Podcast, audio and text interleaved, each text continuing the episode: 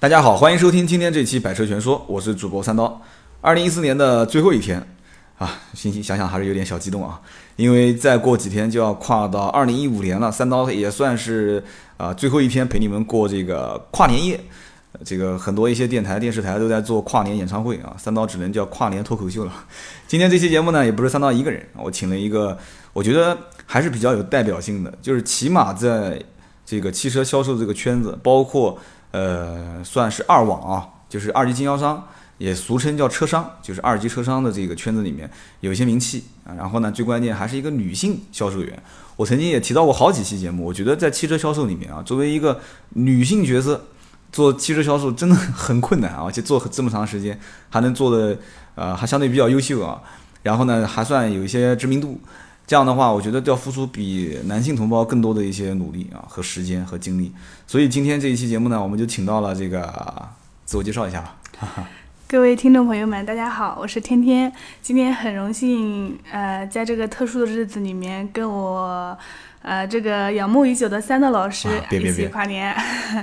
呃，正好正好，今天三位老师，我们可以在一起聊一聊这个一四年嘛，最后一天了，我们回顾一下，对对对，聊一聊这个有关于汽车啊、澳网的心声吧。其实我觉得回顾倒是没有太多什么，呃，像一些文章里面讲的啊，二零一四年的十个关键词，二零一四年发生了一些什么样政策变动，这个我觉得听友听的一点意义都没有啊，大家觉得听的没意思。我们聊一些时代性的东西。对，实在一些的东西，听有听的觉得说，哎，这个有点用啊，听的还有点那么个故事可以听听，好玩儿。我觉得首先一个呢，我们今天把话题定下来啊，定下来是什么呢？因为你的角色是做，就是你是以卖车为生，你是二网，对，对，二级经销商。然后呢，我以前是从 4S 店出来的，我先说说我的感受啊，我一直觉得我我是 4S 店出来的，我觉得 4S 店有点像什么呢？有点像正规军。我是有编制的啊，我是 你懂的，我们是有有有办公场所的哦啊，我们是这个厂商授权的正规的卖这个品牌的一些啊穿着制服的人。然后我觉得二网是什么呢？二网就是黄牛啊，就是倒爷，就是用以前的话讲叫投机倒把的人，就中间赚一些差价。所以我当时身边也经常会有人问我说，这个就是从客户角度来讲，说在二网买车靠不靠谱？当时我的观点相对来讲不是很极端，我是这么讲的，我说。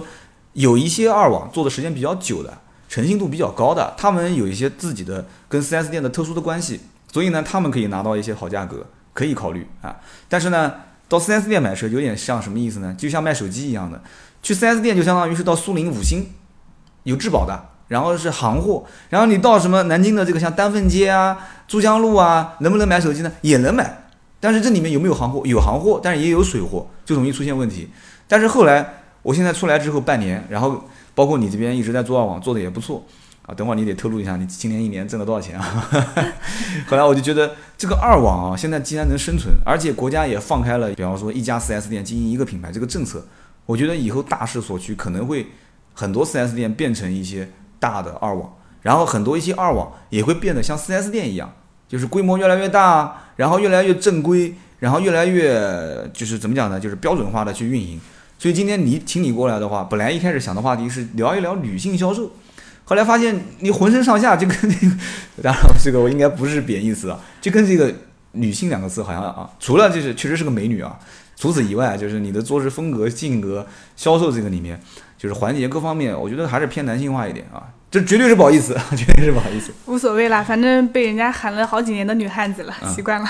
就一定要来聊一聊，就是经销商二手车哦，不是二手车，新车，新车的经销商就是二网和 4S 店之间，我想听听你的观点，你应该是立场还是站在这个二网是靠谱的，对吧？对。其实我至今到我现在为止，我还是感觉二网有一点点不靠谱的，所以我们就给听友们，就今天这一期，我们先大概聊一聊二零一四年一整年汽车市场的一些事情，然后你就告诉大家。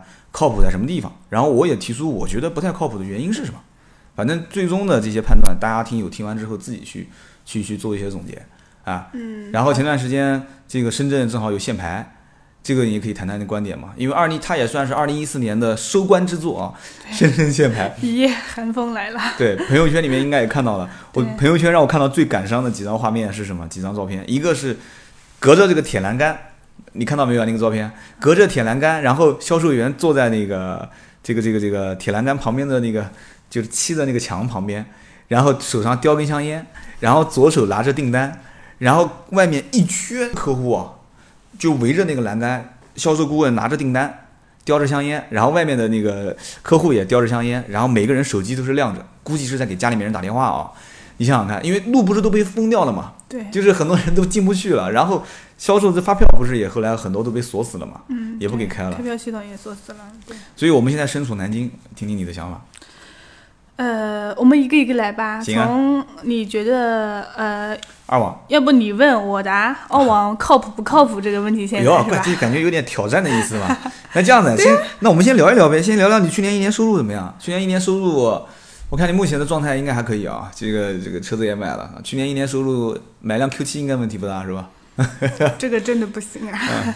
这个应该还是能简单大概透露一下的啊。买，比方说这个收入买辆 A 六问题不大。还是有问题的啊，买辆 A 四应该问题不大了。呃，这个应该差不多啊，那卡是可以的，这比上班要好很多。你要知道，A 四找我们澳网买，打完折二十几万还是可以的。对，这个这个就不做广告了啊，这个绝对不透露你的姓名、电话这些广告信息。首先一个问题是什么呢？就是我觉得啊，二网，比方说找你买车，找你买车的问题在哪里呢？就是说，嗯。我觉得是一个信任背书的问题，因为 4S 店相当于是厂家给了一个背书嘛，对吧？厂家给了一个背书，要不然的话，你说一个钢结构建起来，我上面可以换任何标志，对吧？我可以是奥迪，可以是宝马，可以是奔驰，我可以是大众，但是因为可能厂家会给你一些啊新店开业的补贴啊，你的外形所有的，甚至于夸张到什么程度，甚至于它的桌子、板凳、椅子全部都是标准化的，厂家指定的。但是二网就不行，二网是什么呢？就是找到一个路边的啊两三百平的一个小店。啊，把它租下来，然后里面放个几辆车，放个办公桌就可以了，对不对？甚至于我们见过很多，对吧？连放车都不放的。现在很多放车的现在也坚持不下去了，因为确实要车的成本很高，对吧？这个应该这么讲，二网跟 4S 店很大的一个特点是什么呢？就是 4S 店是找厂家拿车，然后二网是找 4S 店拿车，二网是找不了厂家拿车的，是不是这个概念？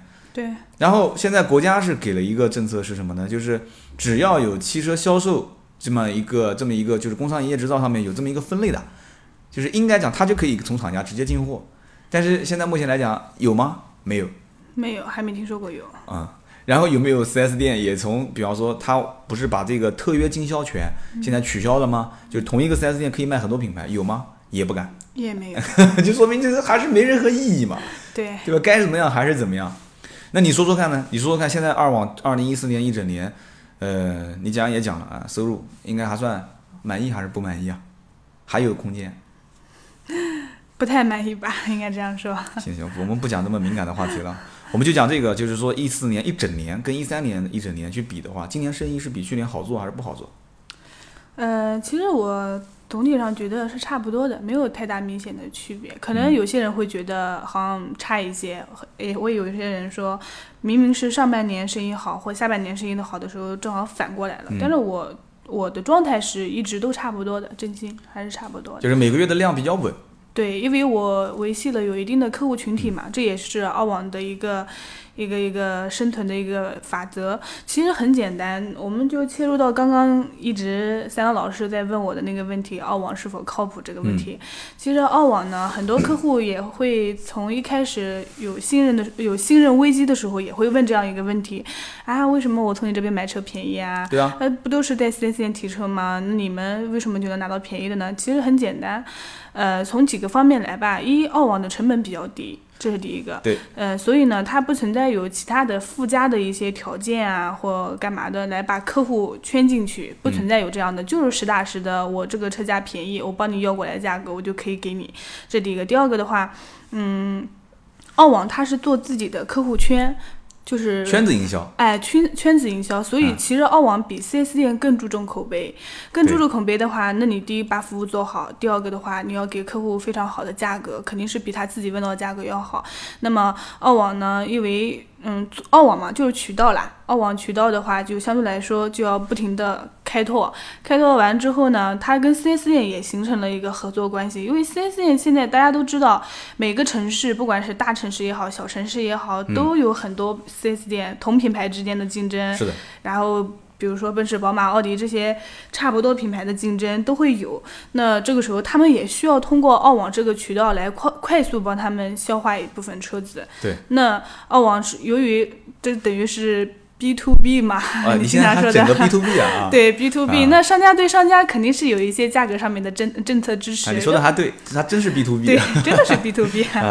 然后呢，嗯，所以说澳网通过这样的渠道拿到一些优惠的价格，一点不为过。第三个，4S 店你去买车的话，因为我们都是很清楚的，附加条件太多了，是的，什么按揭了、装潢了、保险了。对。但是你通过澳网的话，很多情况下，比如说我卖的很多车的客户，都是可以帮他免掉一些装潢啊，嗯，或者是保险啊一些东西，或者是按揭他真的不想做，那就不做，因为按揭存在手续费嘛。有些人他不差钱，他不想产生这个费用，有些麻。烦，对，那我都可以帮他去掉。就是说，4S 店强制你买装潢，强制你贷款，然后我说我不想要做这些东西，但是你以个人的身份跟他谈，那就最后是减少你在 4S 店给予的优惠。对，但是你要通过二网的话，二网可以保证你原来的优惠不变的情况下，把这些东西去掉。那这个你你是怎么做到能保证到这一点？就比方说，呃，所有的优惠不变，甚至比这优惠还多的情况下，其他的条件不用客户去强加。就是因为你跟 4S 店关系好，呃，一个是关系，第二个呢，因为形成了这种合作关系之后，嗯，我们产生的量也是非常大的。我买一台车，跟你买三十台车、四十台车的价格肯定是不一样的。就是说，客户是一次性购买行为，对吧？对。然后你作为商户来讲的话，啊，你是反复购买行为，而且你给到这家 4S 店看到说，哎，好像你每个月能给我贡献十台到八台的销量，那么好，那么以后长期合作方把你定把你定义为一个。这个叫优质的二网或者优质商户，对。然后将来你这边给你开辟一个，比方说绿色购车通道啊，附加条件啊什么的。对。那行，这个算是没什么疑问了。但是还有一个问题就是什么呢？二网现在买车有手续是在二网的这个办公室里面办的吗？也有，但是比较少。有些客户其实有些是四 S 店搞不定的，我们二网反而能帮你搞定。啊，比方说呢？呃，比方说我们前不久提的一台奥迪 Q 五，进口版的那个 Q 五，运动运动进口版。三点零 T。对，然后这个客户呢，他由于是上公牌，公牌，他想，哎，对他想把这个票开个。增值税票出来，对，然后再给他开成普通用户的票。嗯，那这个时候四 S 店他只能开增值税票，那他他提供的开票信息必须哦，就是他需要的开票信息必须是二网这边的某某汽车公司、汽车贸易公司。对，那这个时候他只能开给我们二网，然后我们二网再帮他开普票。对，啊，这是一种。那其他的呢？其他的一些呃情况就肯定都在 4S 店直接开票了。哎，大多数情况都是在 4S 店开票。啊，那如果在 4S 店开票的话，呃，这个情况应该相当于就是今后就不存在什么质保的问题了，那就是 4S 店的这个质保，它它和 4S 店正规卖出去的车子是没有任何的没有任何区别，是这意思吧？对，所有的手续都在 4S 店办。其实二网啊，我曾经跟身边的人聊过，就是说二网唯一承担的风险是什么呢？就是说交定金的这个风险，就是有一些比方讲不诚信的二网拿了定金之后，比方讲这个车没提到。或者说车子没有在规定的时间内给到货，或者是车子颜色不对、型号错了，就是容易扯皮的一些东西。那对于二网和 4S 店之间，可能二网退定金或者是什么呃赔偿这种可能性都很小，但是 4S 店好像这个这个是是好像这个我讲这个话，我觉得有点刷自己的脸。我觉得好像 4S 店也也不比二网讲诚信讲多少。啊是啊，呃，这种情况呢，不能说完全没有，肯定是有。就比如说有一些货源突然一下没有了，停产了，这种情况也会有。比方说你答应我一个月，对，一个月没给。对对对，是由于 4S 店的供货这边。断掉了嘛？他 4S 店也没有拿到厂家的车，对，那澳网肯定也拿不到车，这是一种情况，会有会有，但是也是极少数，这是一部分。第二部分呢，其实对于这种情况的呢，如果说发生在 4S 店身上的话，4S 店也没有办法，没办法解决。对呀，他有什么办法解决？但这个时候呢，澳网的澳网的作用又发挥出来了啊！什么作用？哎，我给你解释一下，比如说我想买奥迪 Q 五，嗯，我这个时候 Q 五已经停产了。或者是可以转其他的对我可以转。宝马的叉三，我可以转奔驰的 G L K，因为我当时我在买 Q 五的时候，我就很纠结，我到底是买 G L K 呢，还是买 Q 五？发现这个车没有了。对，然后我如果我在奥迪四 S 店订的，发现没有了就没有了。你要么等新款，新款来了价格不好，你也要接受；配置高了你也能接受，对吧？对，只能是换车型，而不可以换品牌。换品牌，而且同时也不可以退定金。对。但是现在好像据我了解，退定金的这个情况，很多四 S 店也稍微放的宽一点了。呃，四 S 店。现在可能是稍微可能有一些品牌不行，你像我我了解到的，像一些雷克萨斯啊、英菲尼迪啊这些品牌，阿库拉、讴歌，交了定金想退都很难。但是像奥迪、奔驰、宝马、大众这些，其实都能理解。其实一些热销车型，你不买不怕你不买嘛，买的人很多的。我们澳网其实就是放开了这些东西，就是如果我交不了车给你，我就是。不管我跟 C C 达成什么协议，他不推给我也好，但是我肯定会推给你，这是第一个。第二个的话，就是说，就刚刚一开始跟你讲的，同品牌之间可以调换。呃，我实际上是也在想一个问题，你像整个二零一四年也走过来了，你卖了哪些车型？我相信你自己应该有记录啊。今天也没让你带过来，要带过来的话，我们可以拿这张表来分析分析，看一看。二网做时间长了之后，你肯定会发现啊，因为我有时候喜欢研究一些现象啊，就是说有一些车对你来讲是有优势的。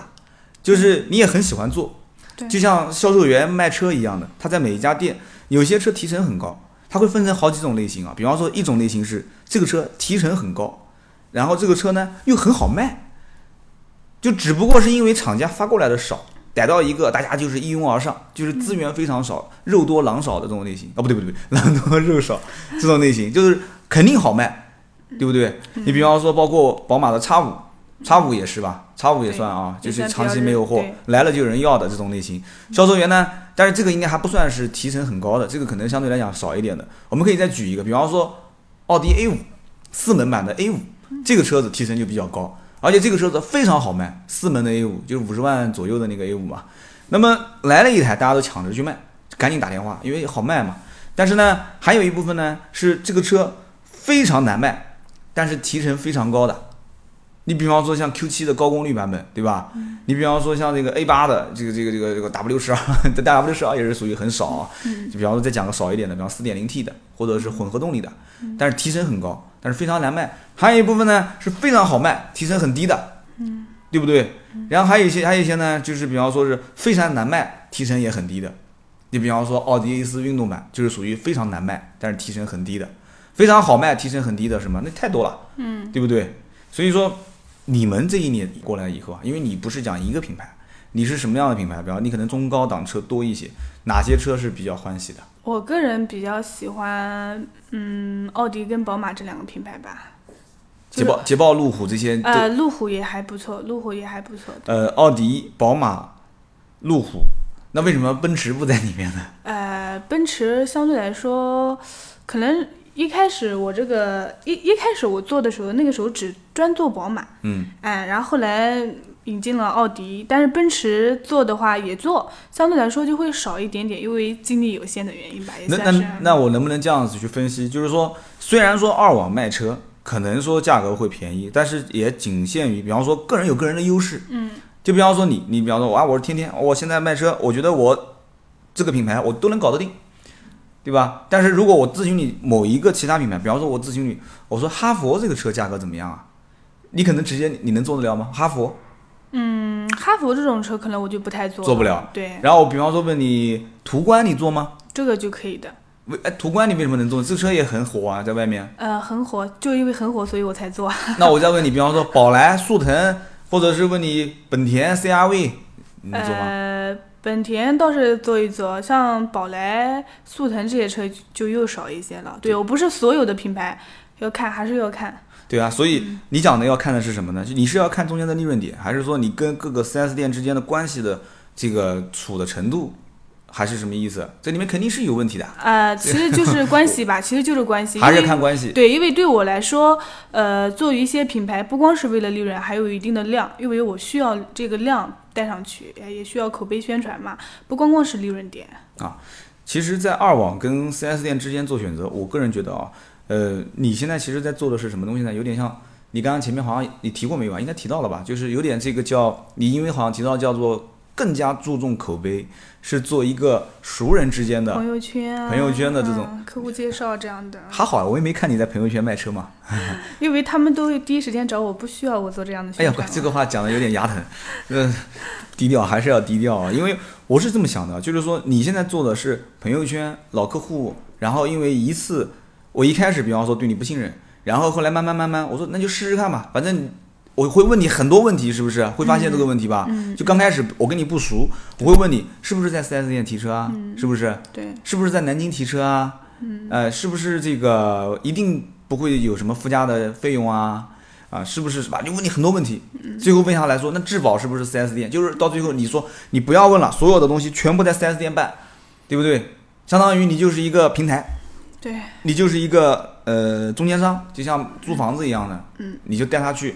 然后中间因为有你变成了 C to B 变成 B to B 商户跟商户啊，对，嗯，然后最后价格拿到了，那这里面就难道就是说做的一直都顺风顺水吗？这一年这里面应该有遇到过困难吧，或者说遇到一些纠纷啊什么，是怎么处理的？呃，纠纷倒是没有遇到过，困难肯定是有。就像你你一开始提出来的很明显的一个困难点，就在于一些客户首次跟你购车信任问题，对，所以说这个时候呢，第一个就要。展现这个销售人销售人员个人魅力的时候到了，因为客户也需要。没有没有，不是不光是我一个人，很多人都做得很好。就是说，客户也需要你，第一个是引导品牌品牌选择的引导，还有购车的这个车型之间的引导。当然，新人其实有的时候也是需要你引导的。你要跟客户建立一个信任关系，因为销售嘛，先销售自己嘛。嗯。这个这个 这个做好了。然后再通过你的态度跟责任心上面，别人也能感受到。是，其实我觉得做二网更不容易的地方在哪里呢？其实作为某一个 4S 店品牌啊，因为我是从，呃，包括原来大众啊，包括奥迪啊出身之后，发现做单一品牌把每一个车型做精已经比较困难了，嗯，对吧？因为这个车型分类品种非常多。那么做二网的话呢，应该怎么讲呢？就是说，呃。我倒是觉得，比方说专业能力这一块儿，如果要是培养你，比方说培养你天天，我说你要对每一个车型，每一个车型和每个车型之间的区别是什么？然后每一个品牌之间的发动机的特点，每一个品牌之间的价格差，对吧？什么时间最优惠，什么时间最贵？然后各种款型、颜色差别，你应该已经弄晕了吧？呃，就是价格差这一块的话，是你的强项，是我的强项啊。对，你说什么配置这一块，说实话，确实是我的薄弱点，我没有办法把每个品牌都做得很清楚。可以借助工具嘛，对吧？可以借助工具嘛。你你只要别人任何一个人问你说两个车型车型之间差什么配置？我相信任何一个人五分钟之内教会他用这个软件，就具体什么软件大家都懂啊，应该都可以瞬间说出配置之间差。所以我的手机里面是必备软件。但是这个软件里面也有会有一些问题，比方讲说有些配置还是不太不太准确的。对，它可以在嗯老款和老款之间，或者新款跟新款之间做出一个配置之间的差别，但是它不可以说出老款跟新款有什么差别，除非你上网，就是我讲手机客户端啊，除非你上网，他会告诉你，比方说他通过一篇软文。然后告诉你老款跟新款大灯有变，雾灯有变，排气管的造型有变，增加了什么东西，减少了什么东西，就是你你用通过软件，好像目前我没看到过这种，就是说二零一五款跟一四款有什么区别，软件没有。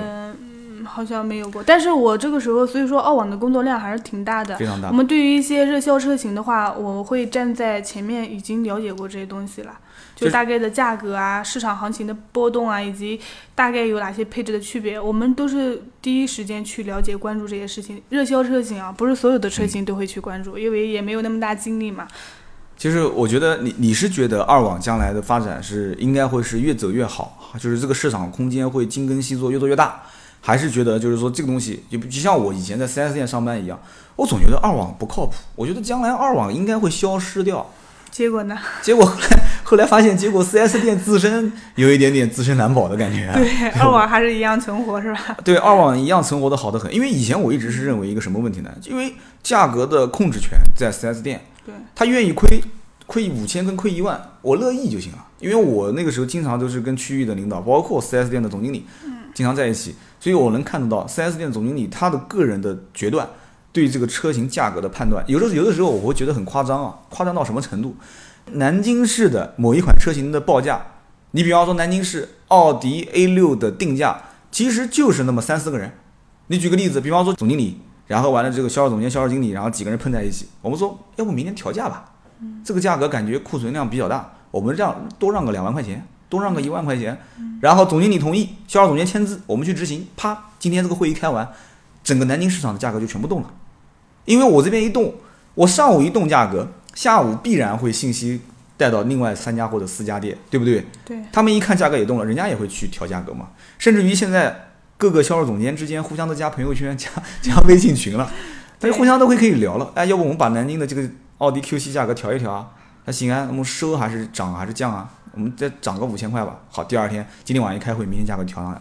他就是在那么四个人、五个人中间有价格的掌控权，还是因为 4S 店相对来讲就是比较过于集中嘛？就一集中，就哪怕是十二家、十三家，无非不也就十二三个人嘛？对不对？一家一个一把手，就十二三个一把手嘛。所以当时我觉得二网生存空间不大，主动权在我们手上，你们永远是第二个、第三个得到信息的人。但是现在看好像不是吧？你知道这里面还有一个重要原因是什么吗？哎，我想听听你的想法啊。因为。虽然说表面上是我们南京五家店、六家店了，或七家店、八家店了，好像看似是统一价格了，但是每一家店的库存压力是不一样的，谁扛不住谁就先变了。你的意思就是二网永远是在里面做无间道是吧？在每一家店里面安插几个像梁朝伟这样的人啊？呃，其实也也不能说这样子，就是说二网的嗅觉性肯定是要大、很灵敏、很灵敏一点，对。然后第一时间去关注这些事情，然后我们去我们的存在，CC 应该很欢喜啊，因为你想，我这样的车在你们家来买，我一个月帮你走一点量，是很好的呀。我不在你们家买，我可以从其他家买。其实你今天在这边，我们俩聊天，相当于是，其实我也不代表 4S 店了，我也出来创业很长时间了，但是我可以以我原来的身份来跟你聊。就是 4S 店跟二网有点感觉像什么呢？四 S 店是银行，你是做贷款的，对，我是绝对是喜欢晴天送伞给你，雨天收伞回来。你至于你死活跟我没有半毛钱关系，我们俩不捆在一起的。这个话讲的可能有点绝情啊，就是说二网啊，其实就有点这种感觉，就是我难卖，我觉得你二网存在对于我来讲就非常有意义，对，帮我清库存嘛，清道夫嘛，就是哦，对不起，我把你们身份讲低了啊，就是就是清道夫嘛。但是我一旦好卖，什么车都加价，那个时候你应该日子也不是太好过吧？不是，我只是想说，4S 店再也没有这样的日子了啊！这么嚣张啊？对，也不至于吧？现在加价的车也有啊，你现在还有吗？有啊，保时捷的啊，保时捷这种特殊车型，我们保时捷特殊车型啊，我们就不谈了。你 BBA、奔驰、宝马、奥迪，现在还有哪款车敢加价？有。怎么会没有哦，奔驰有，奔驰会有，奔驰会有，奔驰 GL，所以奔驰我就不太做了，你懂的。原来是这样子。对，奔驰会有，奔驰奔驰 GLA 会有。对。奥迪加价的车好像好像真的已经真的没有，以前 Q 五还加价呢。对，好像灭绝了。但是这两年都。宝马加价好像也灭绝了。没有没有，嗯，都没有。奔驰还比较认真啊，奔奔驰还是蛮认真的。对，有些车子比较挺的比较高的啊。能挺到什么时候就不知道了。对，就是你的判断就是将来大的趋势就是调价肯定的。加价肯定是要没有的，但是我跟你讲啊，我又得到一些小道消息。今天节目我也可以跟大家稍微聊一聊，就是小道消息是什么呢？我们节目快聊聊了半个小时了啊。我得到消息是什么呢？就是说，据说，据只是据说啊，明年很多的一些大集团想要跟厂商进行抗衡，就是说进多少货我说了算，进什么货我说了算，就是以此想来反过来。也不叫要挟了，就是跟厂商对话，就是你不可以掌控我的这个定价权。我也听过的，听说过吧？但是已经前面已经有失败案例了，不是吗？某品牌已经谈谈崩了。呃，对我曾经也确实看过，就包括像庞大集团、广汇啊、润东啊这些，都想跟厂商去对话。嗯。但是因为你全国有个两百家 4S 店，对厂商来讲的话，不怕。你两百家是各种不同的品牌，你其实占有我的某一个品牌的这种代理，也也不过就几十家，对不对？对。你包括像奔驰利星行，香港利星行，利星行它也算很强了吧？最后对话，你经销商永远只是经销商，你的地位还是比较低的，是不是？对。你想表达的这个意思？但是我觉得，如果这个信息放出来的话，如果一旦是真的，有可能会出现个什么问题呢？就是明年局部地区的车价可能会有所上涨，你觉得还有可能？你还是不看好？嗯，不好说吧，我只能说不好说。因为如果局部地区，比方讲在河南，我就知道河南有一些地方，包括还有像山东有些地方，它经销商集团是在这一个省这一个省份里面，它有很多的这个 4S 店是一个老板独大。对，这个这个确实有。就是在某一个片区，它可能能产生一些价格的。就是波动。就比方说，我控制你这个价格，我不跟厂商进货，我现在就那么多货，然后完了之后，仓库里的车变少了，价格自然高了嘛，要的人多，它自然就高了嘛。你如果抵制，可以没问题，跨省去买，跨省去买，我相信绝大多数老百姓是不愿意跨省买车的，买个车还要跨个省。你我讲的跨省不是说像一些靠近两个省份中间的城市啊，就是说稍微你让我三个小时去，三个小时回，或者五个小时去，五个小时回，我一般我就不愿意了。有吗？这个时候，澳网的作用就发挥出来了。哎呦，那你你说说看。我的市场又出来了。你说说看。我们我们新的模式是什么样的？如果说，呃，我当然我前提是澳网在有一定的市场占有率的情况下啊，有一定的客户群体的情况下，就是很多信任的客户已经已经有了，已经存在了，包括老客户介绍这一块。嗯。那么，如果针对于这个只是我们当地区域出现的这种控价的这种情况，通过其他省我拿车板车开道啊，板车直接拖回来。对呀。如果有这种，就是说物流可以解决一切问题。对，物流可以解决，因为差价很大的情况下，我当地就优惠两万，怕外地给我优惠五万，客户就是说我你你只要带客户先去把车看一眼嘛，就是我带你先去看一眼。我板车就是我所我我板车就是我去看车的人。呃，客户不用去，客户不用，就是能这么理解吧？就是说，你可以做到，就是车你都不用去看了，我带你搞定，搞定完之后，板车拖回来。如果这个车子有任何的问题，你提出，我给你退回去。对，现在就有专业的这样的板车公司。你讲起来，我下次有时机会，我们可以再聊一个话题。前段时间我遇到一件事情是什么呢？就是说，在很多的一些限牌城市啊，包括像上海，上海离南京不是很近吗？嗯，他们的这个车牌特别贵，七万多块钱啊。很多的这个上海当地的一些。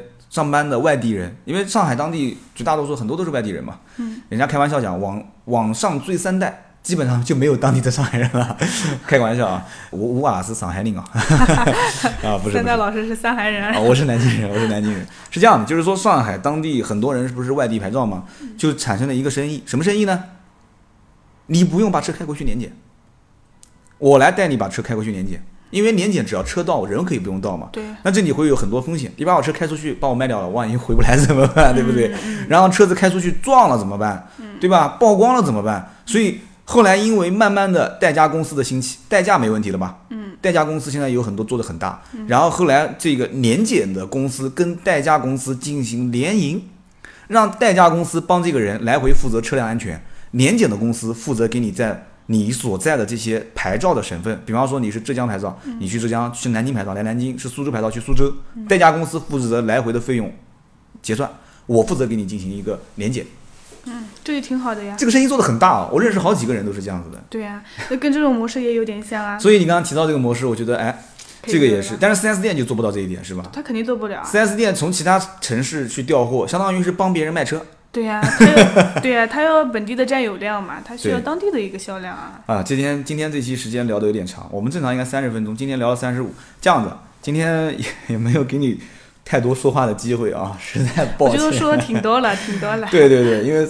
大家都了解三刀比较啰嗦啊，一反正话题一出来，我就喜欢这个巴拉巴拉巴拉巴拉。以后我要改啊，以后有嘉宾以嘉宾说话为准 啊。但是呢，今天我也是真的也算是我了解的一些曾经可能我们两个人之间沟通没有沟通到的地方，就是包括二网的一些东西我了解到了。然后 4S 店，我相信我应该给你一些启发。4S 店一些当时我的观点、我的看法，嗯，虽然我现在也不在了啊，也不在 4S 店了，受益匪浅，受益匪浅。大家在听我们今天这期节目。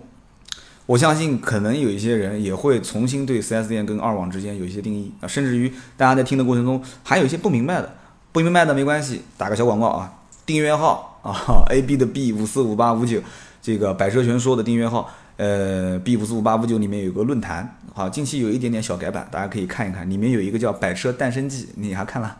还没看，没看，没来得及 啊，是有点意思，有点意思。我也是工作室其他的人在在在在整的。昨天晚上他跟我讲好了，我看了一下，特小挺有意思。主要是论坛，论坛听听你们的观点。就今天这期节目里面有没有什么问题你们需要提的？论坛里面天天有时间也可以去回复回复大家，对吧？然后我这边有时间我也会回复大家。呃，一样的，谢谢大家，这算是一整年了吧？二月份开始开播第一期。的各位的支持，然后明年二零一五年，我相信节目应该会越做越好，而且我们应该会有，呃，更多元化的一些因素在里面。三刀的脱口秀肯定会坚持每周两期跟大家去见面，然后同时前面呃应该讲小小的前面透露一下啊，我们应该还会有一些其他的子栏目，然后我们会出来，出来以后大家希望多捧捧场，然后像今天天天这样子的。啊，在从业的汽车行业从业的，甚至于跟汽车相关的各行各业的人，我们都会到这边来聊天。我们也希望听友主动，就是说我要来，我要来跟你聊，我有一些好玩的事情、奇葩的事情，我觉得那很轻松的，就像我们俩今天聊天一样的。对，非常轻松，对吧？行啊，那今天是一四年最后一天，也不说一些客套话了啊，大家好多人都是铁杆粉丝，我们都认识快一年了，虽然没见过面。嗯，二零一五年一定一定会组织线下活动啊！这个具体什么时候组织，什么样的形式组织，我们会交给团队里面其他的一些人去去安排。肯定会有线下活动，天南海北不怕，甚至于我讲夸张一点，国外我们也不怕。我们会做线下的一些交流，然后呢，大家觉得三刀，哎，觉得大家还是聊得蛮开心的。我们线下可以聊一聊除车以外的东西嘛，像生活啊，什么东西都可以，互联网啊，创业都行。然后祝大家元旦快乐，新年新气象，来年更上一层楼。你也可以给大家一些祝福嘛。好的，行，我今天呢很荣幸在这边跟大家能够聊一聊，所以呢正好今天是一四年的最后一天，是吧？对对。呃，一五年快到了，转眼之间，呃，祝大家每天开开心心心，开开心心，健健康康，平平安安。身体最重要。好的，那今天这一期就到这里，我们下一期接着聊。